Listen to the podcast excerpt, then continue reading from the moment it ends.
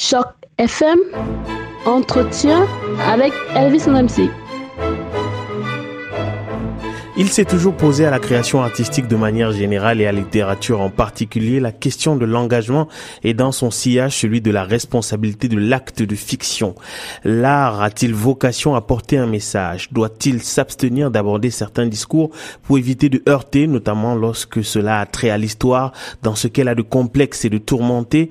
Si l'on ne se souvient que trop bien de certains des textes de Céline qui sont désignés à la quasi-unanimité comme des écrits antisémites, c'est certainement raison du discours problématique qu'il développait à un moment où les juifs souffraient déjà énormément de stigmatisation et d'actes de violence. La bande dessinée, un art que l'on pourrait croire épargné par ce débat, du fait pour l'essentiel de sa très grande relation avec les enfants, est pourtant elle aussi touchée par le caractère quelquefois problématique de son discours. Nul n'est besoin de reparler de Tintin au Congo et des foudres qu'il a soulevées au moment de sa parution en raison de ses représentations de l'Africain. Le noir, il en est souvent question en littérature générale mais l'idée que s'en fait la bande dessinée est tout aussi importante à analyser et c'est surtout l'évolution de cette image qu'il nous faut aborder aujourd'hui. C'est la raison pour laquelle je reçois aujourd'hui Serge Paul. Bonjour Serge. Bonjour Elvis, comment vas-tu? Ça va très très bien et toi-même? Merci bien. Alors je suis très heureux de te recevoir parce que euh, tu as souhaité euh, parler avec nous euh, de l'image du noir en général dans la bande dessinée, image qui a commencé d'une certaine manière et qui a évolué au fil du temps. Mais je pense qu'il faudrait peut-être qu'on commence par par les débuts. de quelle manière et pour quelle raison est-ce que le noir s'est retrouvé dans la, la bande dessinée occidentale, puisque c'est les bandes dessinées occidentales qu'il est question ici? Tout à fait, tout à fait, parce que effectivement, tu fais bien de le souligner, il y a une bande dessinée africaine qui est extraordinaire aussi, qui va bien sûr euh, mettre en avant euh, des euh, héros et des personnages du pays en question même si parfois ils vont tenter plutôt aussi mettre des personnages occidentaux. Mais on va effectivement parler de la, dans la bande dessinée occidentale et de la manière dont est représentée euh, la, la, population noire dans cette bande dessinée, population qui est très très importante dans ces sociétés occidentales, mais qui n'est pas forcément aussi bien représentée ou aussi représentée qu'on le voudrait dans les arts. Et on retrouve ça d'ailleurs dans le cinéma ou euh, dans la télévision. On en parle beaucoup ces temps-ci. Ok, donc autrement dit, en fait, la bande dessinée n'est pas euh, une exception, en fait, c'est-à-dire qu'il ne faut pas stigmatiser précisément la bande dessinée. C'est malheureusement toutes les formes d'art qui sont euh, concernées euh, par par cette problématique-là. Tout à fait, et puis je trouve que c'est malheureux, mais c'est aussi bien heureux qu'on commence à le remarquer et qu'on commence à, faire changer les choses. Il y a effectivement des changements ces, ces derniers 30 années, parce qu'effectivement, en introduction, tu parlais de Tintin au Congo qui malheureusement retraçait la culture de l'époque, puisque c'est sorti dans les années 30, et qu'il y avait encore toute une culture coloniale et euh, comment la représentation euh, de la de la culture africaine était faite en sorte que bah, ça représente exactement comment ça se passait à l'époque et que si on regarde les publications de l'époque qui euh, parlent de la population noire, on va retrouver non seulement euh, une illustration de la société dans laquelle la bande dessinée a été créée à ce moment-là, ou une, une, une, une, population, une société où ben, malheureusement euh, l'Afrique est vue encore comme euh, une colonie et comme des esclaves entre guillemets, même si ça commençait à, à s'arrêter. Et c'est plus tard après, dans les années 70-80, quand on reprenait ces bandes dessinées-là et que cette culture raciste qu'on appelle maintenant raciste, mais ça ne l'était pas finalement avant, c'était juste euh, vu différemment, a, été pointu du doigt et on a demandé de, parfois de retirer les Tintins au Congo, par exemple, des, bibliothèques. Donc il y a toute cette évolution dans la BD qu'on retrouve effectivement dans la société. Même si la société connaît de plus en plus et, merci pour ça, euh, une, une, une, augmentation de la, de la population noire dans la société occidentale dans les arts encore, on retrouve ça un peu difficilement malheureusement. Ok, mais Serge, alors euh, ce que l'on comprend, c'est que euh, euh, les premières incursions de des populations noires dans les arts et notamment dans la bande dessinée sont en fait le fruit des premiers contacts entre entre les populations occidentales et les, les populations africaines notamment, et que c'est ça là qui a engendré en fait cette lecture qu'on avait du noir que l'on ne connaissait pas très bien et, et, que parfois d'autres en fait euh, se plaignaient à dépeindre d'une certaine manière pour des raisons de propagande. Mais un problème se pose à l'heure actuelle, c'est le problème des rééditions et euh, ce qui pouvait être compris à, à l'époque en fait, compte tenu du contexte social, ne l'est plus tout à fait aujourd'hui et c'est notamment le cas d'un texte bien particulier dont tu vas nous parler.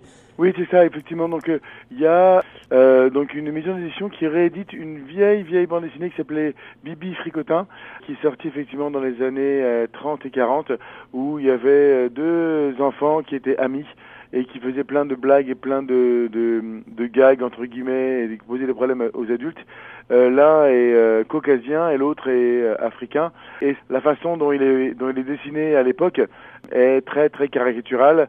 Quand ils ont réédité ça euh, ces jours-ci, euh, bah, ils ont décidé non seulement de rééditer Bibi Frecotin, mais uniquement la partie où il est avec son ami africain Razibus Zozu. Donc euh, il, euh, il, non seulement il réédite ça parce que ça fait un peu nostalgique et les gens peut-être d'un certain âge aiment se rappeler cette bande dessinée, bande dessinée qu'ils lisaient quand ils étaient petits parce que c'est encore une bande dessinée pour les enfants. Mais le problème et la polémique qui se crée en France actuellement, c'est qu'ils vont rééditer la partie uniquement où Bibi Fricotin a des aventures avec son ami africain Razibus Zozu et euh, ils n'ont pas remis à jour entre guillemets la façon dont il était dessiné. Ils l'ont repris exactement comme il était à l'époque, qui est très très très caricatural. Comme j'ai dit tout à l'heure, euh, c'était une caricature parce que la société les voyait comme ça, et c'était aussi surtout, c'est ça ce qui est intéressant Elvis, c'est que les dessinateurs de l'époque qui parlaient de population africaine pour la plupart, n'avaient jamais été en Afrique ou ne connaissaient pas forcément beaucoup d'Africains, parce qu'à l'époque, les Africains ne venaient pas en Europe ou en Occident pour travailler, pour chercher du travail ou pour immigrer. Non, on allait les chercher pour qu'ils deviennent des serviteurs et qu'ils euh, soient effectivement euh, à la botte, entre guillemets, euh, de, des Caucasiens de l'époque. Donc il s'agissait en fait d'une image très très caricaturale qui était souvent portée par le, le discours et l'institution colonialiste. Alors qu'est-ce qui pourrait bien expliquer la, la, la décision de rééditer ce texte-là si il suscite autant la polémique? Texte qui est d'ailleurs réédité par Hachette. Ben en fait, euh, j'ai pas encore vu euh, l'album qui est réédité, mais il se pourrait qu'il y ait comme un petit texte préventif euh, dans cet album-là pour prévenir que c'était un album qui était édité dans les années 40 ou les années 30 même, où en fait l'idéologie de l'époque était différente que maintenant et donc il faut prendre avec un grain de sel la façon dont est écrite le livre, un peu comme Tintin, même si Tintin quand il a été réédité ou quand il est réédité encore Tintin Congo, on n'affiche pas ça, mais c'est effectivement une façon, ce texte-là, mais c'est une façon de, de voir effectivement ce, livre-là. Il faut faire attention de prendre ça comme un grain de sel. Et puis c'est surtout une nostalgie de la vieille bande, de la vieille bande dessinée, pas la bande dessinée raciste, puisque euh, c'est pas ce qu'on recherche, mais surtout de revoir les euh, dessins de son enfance et euh, les enfants qui lisaient ça à l'époque ne voyaient pas ça comme quelque chose de mal, euh, ils rigolaient et puis c'était quelque chose qui était euh, qui était dans les mœurs entre, entre guillemets. Mais ce qu'on voit de plus en plus, et ça ce que j'aime bien, c'est que ces personnages noirs commencent à prendre, à prendre beaucoup le, euh, dans les années 80 le devant de la scène. Donc à partir des années 80, par exemple, Elvis, on va, la situation en fait commence à évoluer et les représentations noires de la BD franco-belge, c'est surtout celle dont on parle, euh, changent. Donc il y a c'est véritablement en fait la saga qui s'appelle Les Passagers du Vent, qui a été écrite de 79 à 84 par François Bourgeon, euh, qui a participé à l'engouement du public européen pour les, les épopées euh, de BD historiques. C'est une BD euh, qui retrace les problématiques de l'esclavage et de la traite négrière sous un angle en fait presque documentaire et qui est dépourvu de, de bien ou de mal. C'est juste voilà comment ça s'est passé et sans vraiment pointer du doigt. Mais cette nouvelle vague plus empreinte de, de réalisme en fait apporte dans son sillage des œuvres plus matures qui tentent de retranscrire en fait la complexité, la complexité de cette problématique. Donc euh, au lieu de, de mettre ça et de, et de mettre ça de façon comique, non, il représente ça comme une des premières, on va dire, euh, bandes dessinées sur euh, l'histoire des Noirs, qui est repris tous les mois de février euh, euh, du côté américain. En Europe, on n'a pas encore ça, mais ça serait bien qu'on en parle le plus souvent et pas que seulement pendant le mois de février. Et puis cette cette BD effectivement à amener d'autres choses où il y a euh, des personnages qui sont plus mis en avant et, euh, et, qui, et qui se transforment. Moi, il y a une BD qui est sortie récemment, et c'est ça dont je voulais parler aussi, mon cher Elvis. Oui, je t'en prie. Euh, c'est sorti en 2015, le premier tome, et le deuxième tome est sorti il y a quelques mois. C'est une BD américaine, mais on peut la trouver en français aussi, et ça s'appelle Raising Diane. Et Diane ou Dion, je sais pas comment ça s'appelle, c'est un petit garçon de 9 ans qui a des super pouvoirs et qui en fait est élevé par une, une mère célibataire et tous les deux sont afro-américains. Et euh, donc euh, ça raconte plus l'histoire du côté de la maman qui en fait a des problèmes pour élever cet enfant, donc qui retrace les, une figure parentale et qui montre effectivement une maman célibataire afro-américaine euh, qui a des problèmes avec son enfant pour l'élever et qui a un enfant de 7, entre 7 et 9 ans qui veut faire des bêtises et qui en plus de faire les bêtises classiques mais c'est pas forcément drôle ou des gags, va avoir des super pouvoirs et peut faire voler des choses avec son esprit, il peut voler lui-même et tout ce que ça crée autour de lui, autour de la société. Donc c'est une façon de mettre de mettre en exergue un personnage euh, noir dans une situation un petit peu euh, euh, différente, mais qui quand même souligne l'aspect monoparental et l'aspect de la figure parentale dans la bande dessinée. Et c'est très très bien fait. D'ailleurs, il y a peut-être un film qui va sortir de, de, de, cette bande dessinée-là.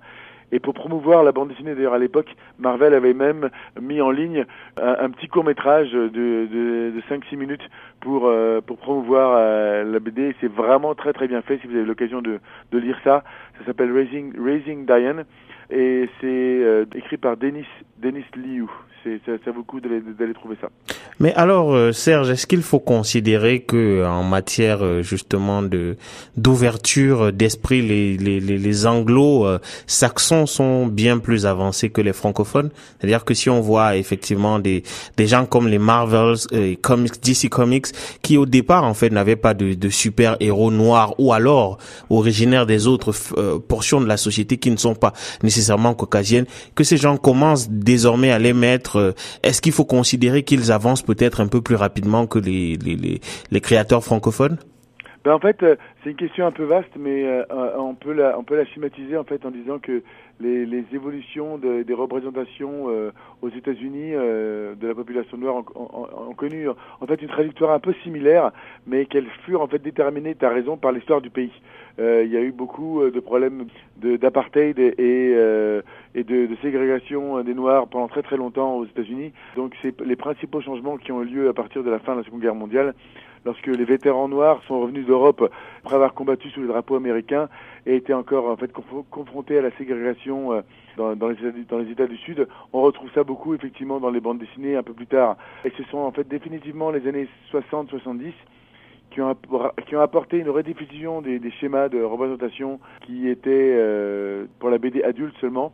Et donc ces dernières sont profondément marquées par la, par, la, la, contre-culture et donc euh, dans la dans la bande dessinée grand public, euh, il y a des nouvelles représentations qui euh, font leur apparition à travers la publication de, des comic books et qui mettent en, en, en scène des super-héros comme la Black Panther qui a, qui a été euh, dessiné pour la première fois en 66 ou Luke Cage qui date de 1972 oui, Luke Cage qui a d'ailleurs fait euh, l'objet d'une série euh, récemment sur Netflix. Et Black Panthers, on l'a on l'a vu dans le dernier Marvel avec les les Avengers et il va sûrement faire un, un, un film aussi où il sera lui le, le, le, le, personnage principal. Ok. Et, et, en fait donc ça ça date des années 60 60 70 et qui commence à mettre un petit peu les personnages noirs en avant. Mais euh, euh, cette tendance révolutionnaire s'essouffle un peu malheureusement dans les années 80. La fin des années 90 est nettement plus prolifique en la matière et il y a un renouveau artistique qui est porté par, une, par des jeunes dessinateurs de presse noire comme on peut trouver Aaron McGruder euh, et son comic strip euh, Budox qui a été créé en 96 qui traite frontalement des défis délicats comme le racisme, la condition noire dans une Amérique qui se défini comme post-racial et euh, le rôle des médias blancs et noirs dans la diffusion des stéréotypes.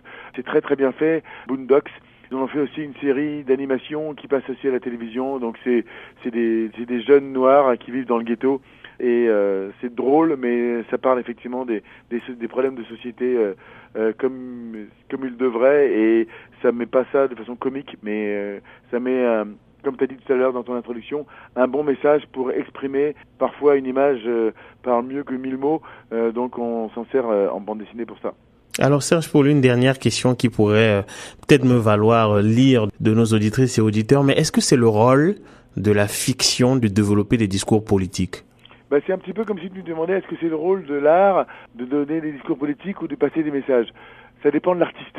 Et ça dépend effectivement de la personne qui, à qui tu parles dans la vie de tous les jours. Il y a des personnes dans la vie de tous les jours qui ont envie de euh, lancer des messages politiques parce que pour eux c'est important et parce qu'ils veulent changer des choses. Euh, ben, c'est un peu pareil pour les artistes et pour la bande dessinée.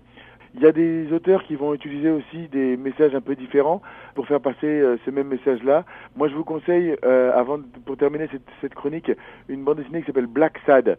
Black Sad, moi, je trouve ça exceptionnel. Euh, ça fait maintenant plus d'une quinzaine d'années que les premières BD sont sorties, et ça parle à un chat qui est détective, qui a une allure humanoïde euh, et qui vit dans une société où tous les tous les personnages sont des animaux, mais qui sont très humanoïde, un peu dans le genre Walt Disney, mais encore mieux fait que ça et qui traite directement en fait du racisme, euh, surtout euh, le second album qui s'appelle Arctic Nation, euh, même si le titre est en anglais, c'est tout à fait français comme bande dessinée, et qui traite directement du racisme sauce KKK, et le héros sait que la couleur crée une sacrée différence dans son monde, puisque c'est un chat noir, Black Sad, et donc il est en train de faire des enquêtes policières dans cette société où le racisme est, est très très présent et donc c'est un racisme racial euh, au sens propre du terme, puisque c'est des races animales qui ne se supportent pas, entre guillemets. Donc là, il y, a des, il, y a, il y a des animaux blancs et des animaux noirs, mais on peut trouver aussi parfois les animaux à plumes qui ne peuvent pas rentrer dans les restaurants où les animaux à poils sont uniquement acceptés. Donc plein plein de, de, de messages euh, de façon métaphorique qui sont euh, placés dans cette bande dessinée au niveau de, des problèmes raciaux qui sont très très bien. Vous pouvez trouver ces bandes dessinées dans les bibliothèques de Toronto ou même à la, à la librairie euh, de l'Alliance française, La Mosaïque, à, à vraiment à vraiment voir. Donc ça s'appelle Black Sad. C'est vraiment excellent. Merci infiniment Serge, merci toujours pour tes très très beaux conseils de lecture et surtout euh, pour euh, pour cette envie de faire découvrir des héros que l'on ne voit pas nécessairement au quotidien mais qui existent pourtant. Merci Serge. Avec plaisir Elvis, merci à toi. Merci, bonne journée, bye bye.